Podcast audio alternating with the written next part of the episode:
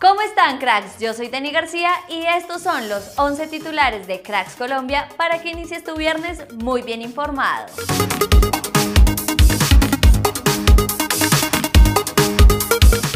Americano logró conseguir los tres puntos de local y perdió con Pereira por la mínima en el juego atrasado de la fecha 2 de nuestra liga. Con este resultado, Pereira es quinto con 18 puntos y América octavo con 17. Esto dijo Néstor Lorenzo sobre la convocatoria de James Rodríguez a la selección. Si James Rodríguez está en la lista es porque lo considero en el equipo. Él le ha dado mucho al fútbol y tiene aún más por dar. Estuve con él y lo noté con compromiso y ganas de estar, brindándose de lleno a la selección Colombia. Me convenció y estoy seguro de que el inicio de este proceso será importante con sus ganas de siempre.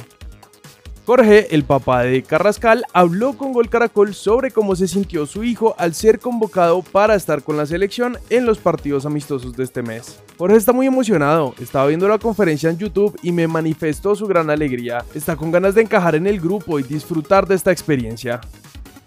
La final de la Copa Colombia entre Millonarios y Junior cambió de fechas. Ahora el partido de ida será el 28 de septiembre y el de vuelta será el 2 de noviembre.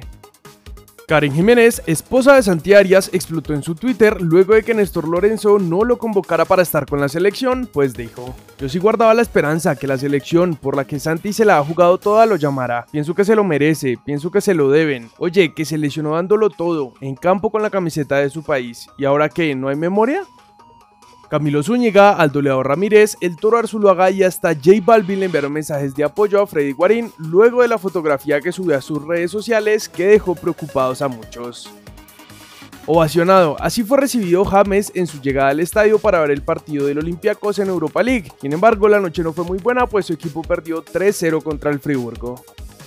Pipe Pardo, quien ya pasó por el Olympiacos de Grecia, dijo esto en Blog Deportivo sobre lo que tiene que hacer para destacar en el club se tiene que entregar al máximo porque es una hinchada exigente y si lo llega a hacer muy bien, después la gente lo va a amar. Puedo dar palabra, la gente me quiere y me fue bien en esa linda institución. Ojalá le vaya bien y vuelva al fútbol que le conocemos.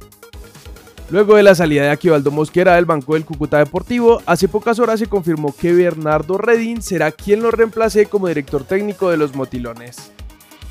El colibrí despierta sensaciones encontradas en los hinchas que como pasa en el vestuario tampoco pueden establecer una sentencia.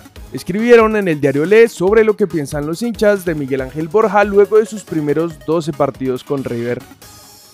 Según reveló el periodista Jorge Nicolá, Vasco da Gama ya está en contacto con el representante de Juanfer Quintero y tienen intenciones reales de contratarlo, dándole un lugar importante en su planificación siempre y cuando logren el ascenso a la Serie A del Brasileirao. Esto es todo por titulares. Recuerda que en unas horas subiremos el segundo video del día, así que activa las notificaciones y no te lo pierdas. Yo soy Dani García y nosotros nos vemos en el siguiente video.